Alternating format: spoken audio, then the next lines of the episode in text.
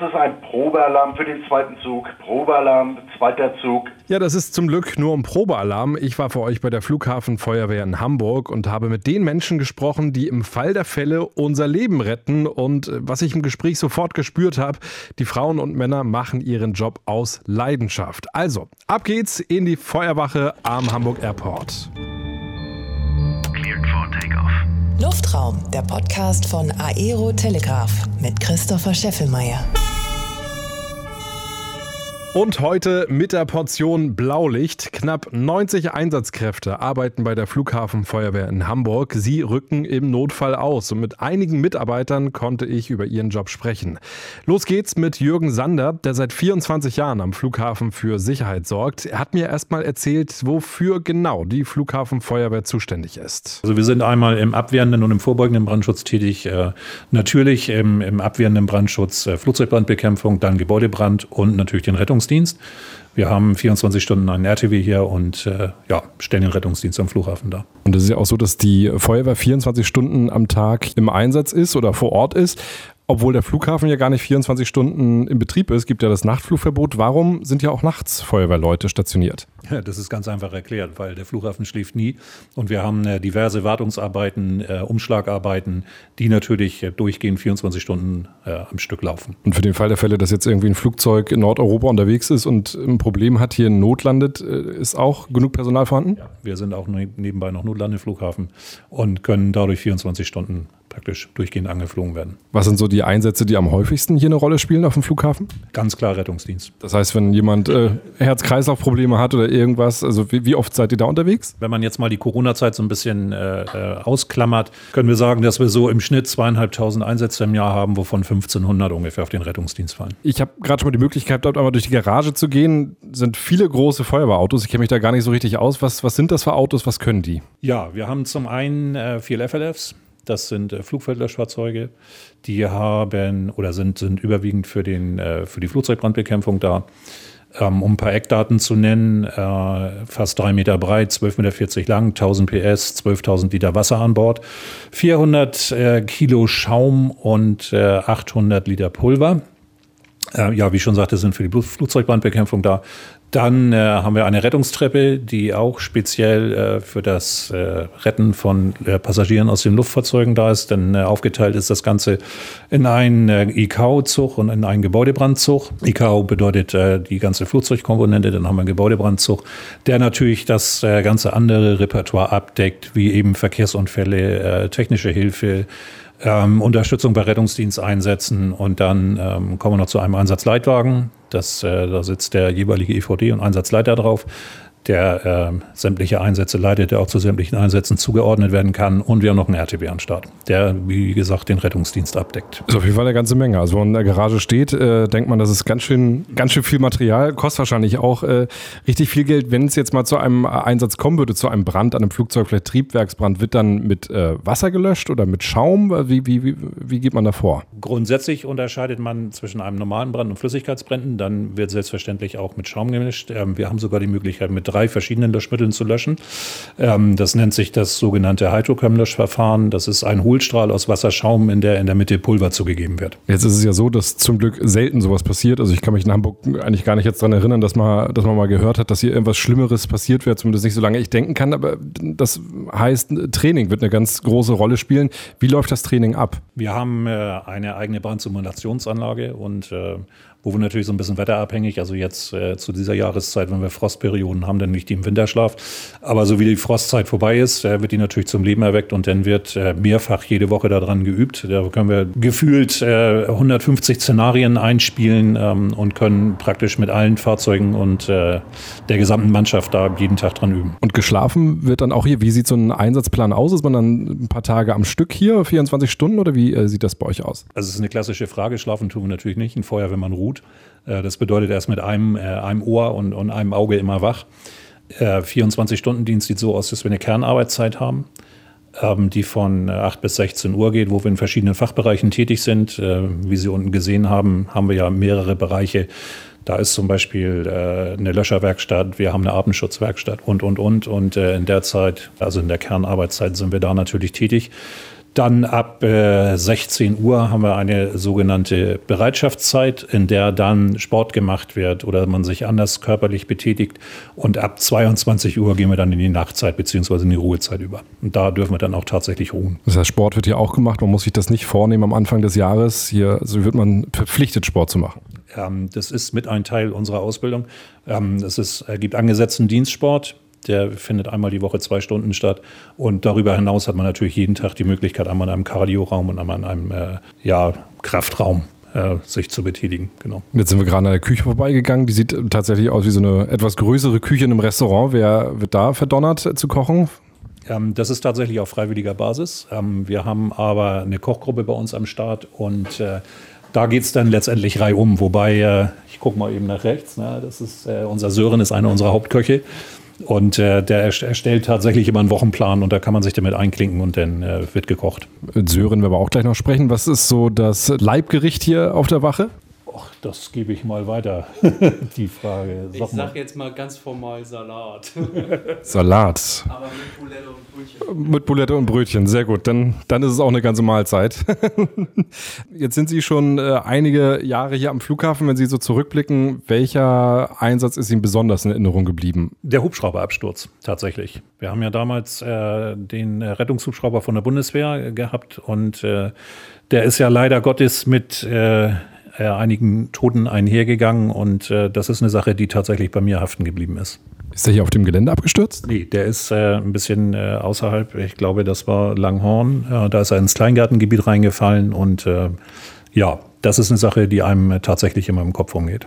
Und da sind Sie dann auch ausgerückt vom Flughafen, weil es gar nicht so weit weg ist? Es ist ja so, dass die äh, Flughafenfeuerwehr nicht nur auf dem Gelände tätig ist, sondern es gibt einen bestimmten Radius und äh, den decken wir mit ab und da werden wir dann auch vom Tower hin alarmiert. Das heißt, alles, was Sie da erlebt haben, wird dann gemeinsam hier aufgearbeitet, weil das schluckt man natürlich nicht einfach so runter. Nein, wir haben ein Kriseninterventionsteam, wir haben einen Notfallseelsorger, ähm, das haben wir tatsächlich im eigenen Haus und der wird dann auch kommen und äh, wird uns beistehen, sag ich mal so. Jetzt startet hier gleich die Boeing 777 von Emirates. Das ist ja grundsätzlich ein, ein herrlicher Ausblick, wenn man hier guckt. Das komplette Vorfeld kann man von hier aus sehen, das Terminal im Hintergrund dann auch.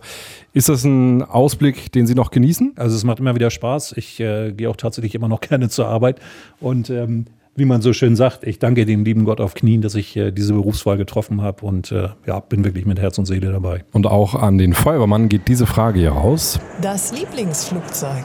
Welches ist denn Ihr Lieblingsflugzeug? Oh, da muss ich tatsächlich mal überlegen. Das ist eine Piaggio. Weil Piaggio ist ein, ist ein ganz kleiner Flieger, hat, glaube ich, äh, maximal zehn Sitzplätze. Und wenn man sich das Flugzeug anguckt, dann denkt man, äh, dass der Erbauer irgendwie ein paar Teile über hatte und alles verkehrt rum angebaut hat. ich habe mir das Flugzeug dann mal gegoogelt. Es sieht in der Tat äh, eigenartig aus. Was mir Jürgen Sander auch noch erzählt hat, ist, dass er überhaupt nicht gerne fliegt. Er ist lieber mit dem Camper unterwegs. Dann habe ich mit Nele Dittmer gesprochen. Sie ist noch ganz frisch im Job, hat gerade die Ausbildung bei der Hamburger Flughafenfeuerwehr abgeschlossen und sie erzählt uns, warum sie am Flughafen ihre Ausbildung gemacht hat. Ja, das ist eine ganz äh, spannende Frage. Da waren ja ein paar mehr Feuerwehren zur Auswahl, wenn man hier aus Hamburg aus der Umgebung kommt. Aber es ist einfach ein ganz anderes Aufgabengebiet, was man hier hat. Und wie äh, Jürgen eben schon gesagt hatte, wenn man hier aus dem Fenster guckt, das ist einfach ein super Ausblick und das ist super spannend, äh, die Einsätze am Flieger und auch im Flieger und das wird irgendwie auch nie langweilig. Was sind das für Einsätze im Flieger? Meistens äh, medizinische Notfälle, wo die Patienten dann auch mal nicht ähm, zu Fuß rausgehen können, sondern dann irgendwie mit der Trage raus müssen oder andersweitig. Ähm, man muss da immer ein bisschen kreativ bleiben. Das ist dann auch so, dass man vorab dann informiert wird, dass sich die Crew äh, aus dem Flugzeug schon meldet im Anflug und sagt, wir haben hier äh, einen Patienten an Bord, der gleich Hilfe benötigt? Ähm, ja, meistens ist das tatsächlich so. Dann hat man auch ein bisschen mehr Zeit äh, quasi auf der Anfahrt, weil es dann heißt, ja, landet ungefähr in zehn Minuten und ähm, dann kann man sich schon mal darauf vorbereiten. Und auch gerade eben sind Sie von einem klassischen Einsatz zurückgekommen, wenn man so will. Mit dem Rettungswagen ging es in Richtung Terminal, äh, aber Lebensgefahr hat nicht bestanden, das kann man, äh, glaube ich, sagen, oder? Ja, Lebensgefahr hat auf jeden Fall nicht bestanden, aber ähm, trotzdem fahren wir da natürlich immer gerne hin und helfen, wo wir können. Was hat der Patient gehabt? Also Unwohlsein an sich, auch eine erhöhte Temperatur und äh, ja, vermutlich Verdacht auf grippalen Effekt oder ähnlichem. Okay, da kann man mit leben. Also aus dem Urlaub irgendwas mit angeschleppt. Ja, wenn man aus Bali wieder zurück anreist, dann muss man immer mit allem rechnen. Ja, aber bei Sonnenbrand mussten Sie noch nie ausrücken. Ich noch nicht, nein. Jetzt hören wir den Mann, der in der Feuerwehrwache gerne in der Küche steht. Auch Sören Petersen ist mit seiner Ausbildung noch ziemlich frisch fertig. Er hat mir erzählt, warum er bei der Feuerwehr ist und nicht Koch geworden ist. Also zur Flughafenfeuerwehr bin ich gegangen, weil ich da einfach richtig Bock drauf hatte. Das ist eine Werkfeuerwehr. Das ist ein ganz spezielles Einsatzgebiet, auf das ich Bock habe. Die allgemeine Stadtfeuerwehr kenne ich durch die FF, sage ich mal, und das reizt mich beruflich jetzt nicht so.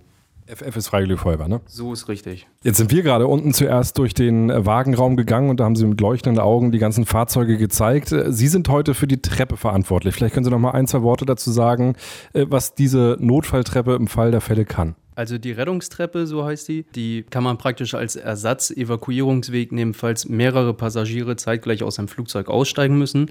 Und oder, wie Nele eben gesagt hatte, bei medizinischen Notfällen, wenn wir die Trage transportieren müssen, da fassen wir meistens mit vier Leuten mindestens an, links und rechts, sondern ist man auch im Gesamtbild ein bisschen breiter. Da ist unsere Rettungstreppe echt, also ja, die macht einen guten Job. Das heißt, das ist jetzt Ihr Aufgabengebiet und äh, man bildet sich dann weiter, so dass Sie dann irgendwann auch auf diesen großen Löschwagen dann äh, irgendwann Platz nehmen? Genau, das Ausbildungskonzept sieht so vor, dass man langsam rangeführt wird, immer ein Fahrzeug mehr abdecken kann, weil wenn man das alles auf einmal können müsste, das wäre eine Überladung, weil das ist so umfangreich alles auf den einzelnen Fahrzeugen. Ähm, genau, das HLF, der Rettungswagen, das ist so ein Standard, das kriegt man aus der Ausbildung mit.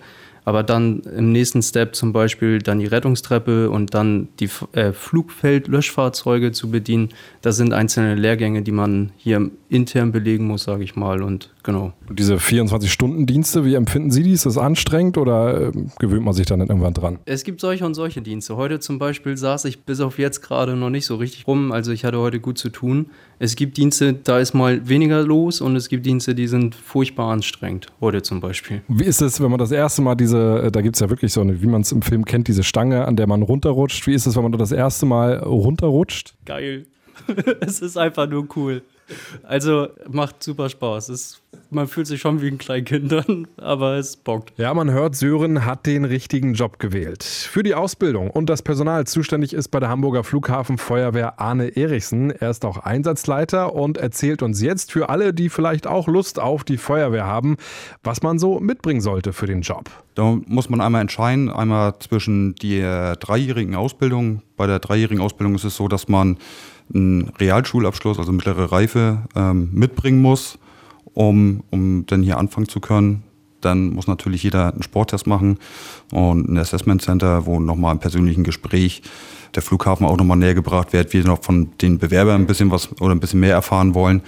Und ähm, dann haben wir die Direkteinstellung noch, dass man eine handwerkliche Ausbildung mitbringt und da auch dasselbe Prozedere, Sporttest, persönliches Gespräch und dann geht es dann halt in die dementsprechende Ausbildung. Aus Ihrer Sicht, was unterscheidet die Arbeit hier in dieser Feuerwehr am Flughafen mit der Feuerwehr, die hier in der Stadt Hamburg ist? Ja, bei uns ist natürlich ähm, die Luftfahrzeuge, die wir hier haben, also wenn das da tatsächlich mal zum Luftnotfall kommt, ist das ein wesentlich anderes Einsatzszenario als der, ich sag mal, klassische Zimmerbrand, den, den man ja bei der städtischen Feuerwehr oder kommunalen Feuerwehr doch öfter mal hat. Ja, es ist ein anderes Einsatzspektrum, was, was wir hier abarbeiten. Als der A380 hier Hamburg dann regelmäßig angeflogen hat, musste da irgendwas umgestellt werden bei der Feuerwehr? Ähm, ja, umgestellt werden nicht. Wir haben ja verschiedene Kategorien, ähm, was wir des jeweiligen Flugzeugtyps, was äh, regelmäßig landet. Da gibt es bestimmte Vorgaben, was wir da an, an Fahrzeugen, Löschmittel vorhalten müssen. Da hatte sich natürlich was geändert, aber auch von der Anzahl der, der Fluggäste, das ist natürlich enorm, ähm, was da mit dem A380 ankommt. Und aus ja, Einsatzsicht natürlich auch. Wir haben viele, viele Fluggäste, die ähm, im Schadensfall dann auch nochmal evakuiert werden müssen. Wir haben viel Kraftstoff, an sich ein sehr großes ähm, Luftfahrzeug, was, was hier landet. Und das ist natürlich, wenn der kommt, ist das auch immer, immer noch ein Hingucker. Schade, dass der A380 Hamburg gerade nicht ansteuert. Das war Luftraum bei der Hamburger Flughafenfeuerwehr. Ohne die Frauen und Männer würden keine Flugzeuge starten und landen können. Ich hoffe, für euch waren wieder ein paar spannende Dinge dabei. Wenn es euch gefallen hat, freue ich mich über eine 5-Sterne-Bewertung in eurer Podcast-App. Bilder von der Feuerwehr gibt es bei Insta. Auch da ist Luftraum für euch am Start. Schön, dass ihr dabei wart und dann bis zum nächsten Mal. Luftraum, der Podcast von Aero Telegraph mit Christopher Scheffelmeier. Parking brake set.